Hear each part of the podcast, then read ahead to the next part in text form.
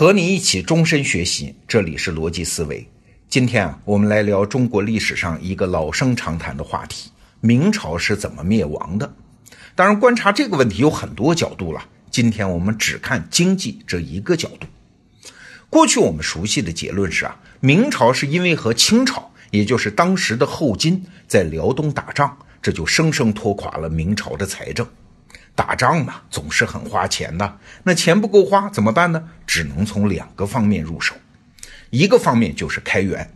明朝末年开征了著名的三饷，饷就是粮饷的饷，军饷的饷啊，所谓的辽饷、缴饷和练饷。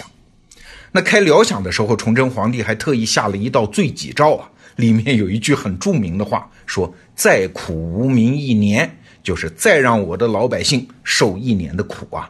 其实根本不是苦一年，而是年年都要苦啊，以至于最后民不聊生。那另外一个方面，当然就是节流啊。其中有一个措施还影响了后来的历史走向，怎么回事呢？朝廷对北方的驿站进行改革，精简驿站，这当然就要裁人了。于是大批驿站的员工下岗。这时候改革后来算下来啊，也就省了六十八万两白银，但是结果是敲响了明朝的丧钟啊。因为其中有一位姓李的驿站员工被裁员，走投无路，只好造反，最后把北京城给打下来了。这位对，就是李自成啊。所以这就是明朝灭亡在财政上的总逻辑。说白了，还是没有钱啊。但问题就有意思了：明朝财政这么大的国家，它为啥没有钱呢？我们来看两个基本的事实啊。首先。明朝初年，全国人口大概是五六千万，中央财政收入每年大概是一千多万两白银。那经过两百多年的发展，万历年间，你明朝也号称繁荣鼎盛啊，人口达到最高峰一点五亿以上啊，是三倍于开国的时候。但是中央财政呢，哎，比国初的时候增长了一倍啊，大概达到两千七百万两白银。按说国家太平了这么久。明朝末年，号称还有资本主义萌芽，号称工商业还很发达，中央财政为什么这么穷呢？这是一个事实啊。那第二个事实呢？明末战争基本上是在北方进行，那南方受到的影响很少。明朝灭亡的时候，南方地区还基本保持了原来的繁荣富庶，还有很大的财力，这就奇怪了。明朝为什么没有充分汲取南方的财源来支持北方的战争？这是为啥呢？啊，关于这两个问题，最近我看到了一个观点，嘿嘿，问题的根子是出在明朝的开国皇帝朱元璋身上。我们都知道啊，朱元璋是平民出身，年轻的时候吃过苦啊，所以他痛恨贪官污吏啊，以农民的保护者自居。所以啊，明朝的税收从一开始就定下了一个奇特的制度，叫定额制，也就是不许增长的制度。怎么回事呢？朱元璋登基的时候定下全国的税赋是三千万担粮食每年，后来增长到三千二百万担粮食。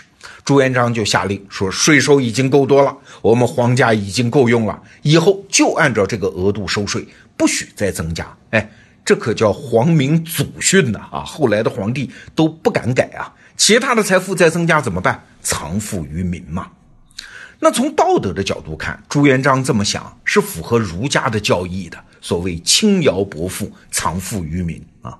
那你可能会说了，除了农业税，应该还有商业税呀？哎，对。不过明朝的商业税只占很少的一部分，大概是全国税负的百分之十三。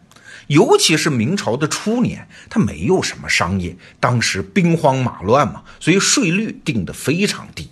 啊，所以国家的财政主要还是依赖农民嘛。毕竟朱元璋想的是他要建成一个农业帝国。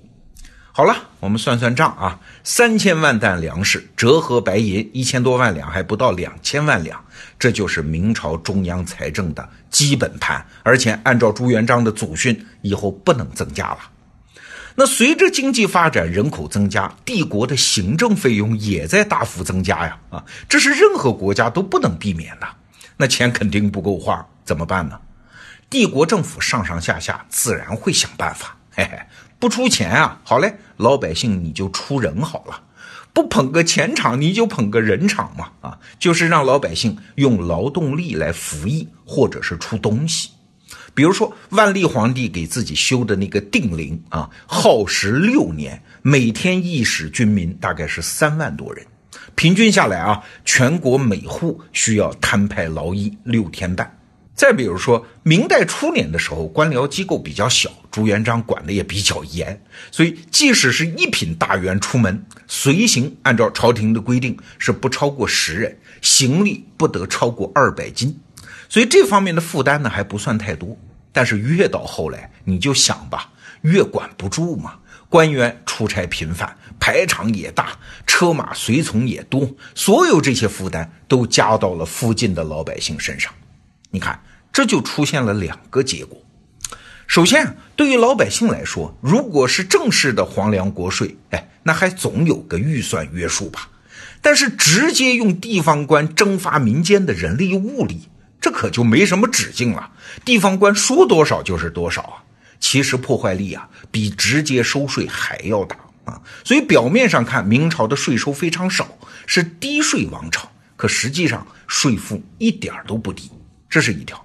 另外，更重要的啊，对于国家来说，绕过货币，直接征发人力和物力，其实大大降低了中央政府汲取民间财富的效率。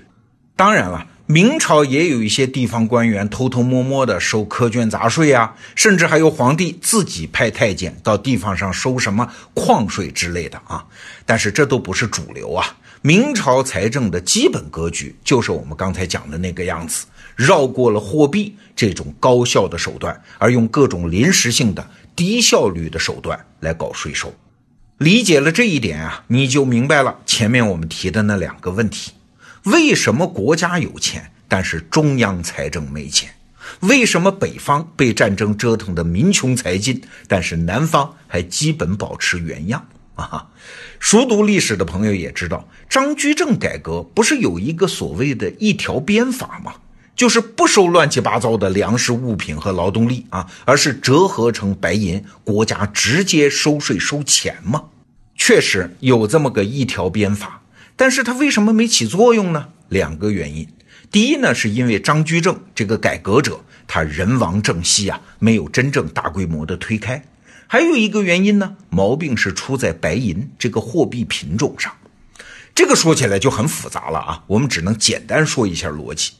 就是中国本土的白银产的并不多，是所谓的贫银国啊，所以白银主要靠海外输入。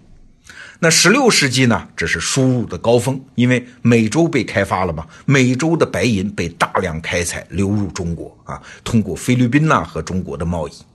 那日本呢也发现了大量的银矿，这批白银也流入中国。但是啊，到了明朝的末年，世界白银的形势发生了逆转。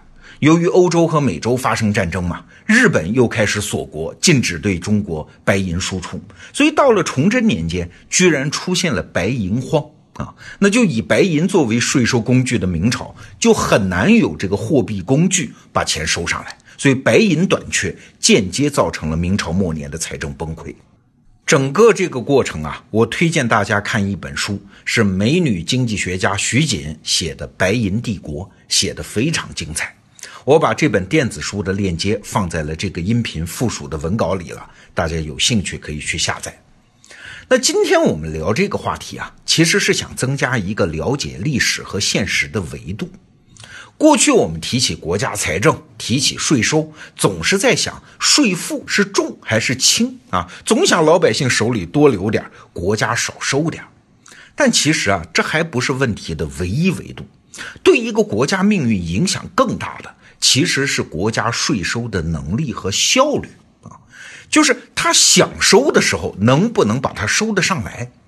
像中国这么大的国家，要维持统一，就会有很大的红利和收益呀。但是维持统一就需要有国家能力啊，中央政府在关键时刻能够调集民间的资源去处理总体的危机。那像明朝末年那样。国家空有大量财富，但是政府呢汲取财富的能力低下，清兵一到，国破家亡，那就真是一场悲剧了。好，今天咱们就聊到这儿，明天见。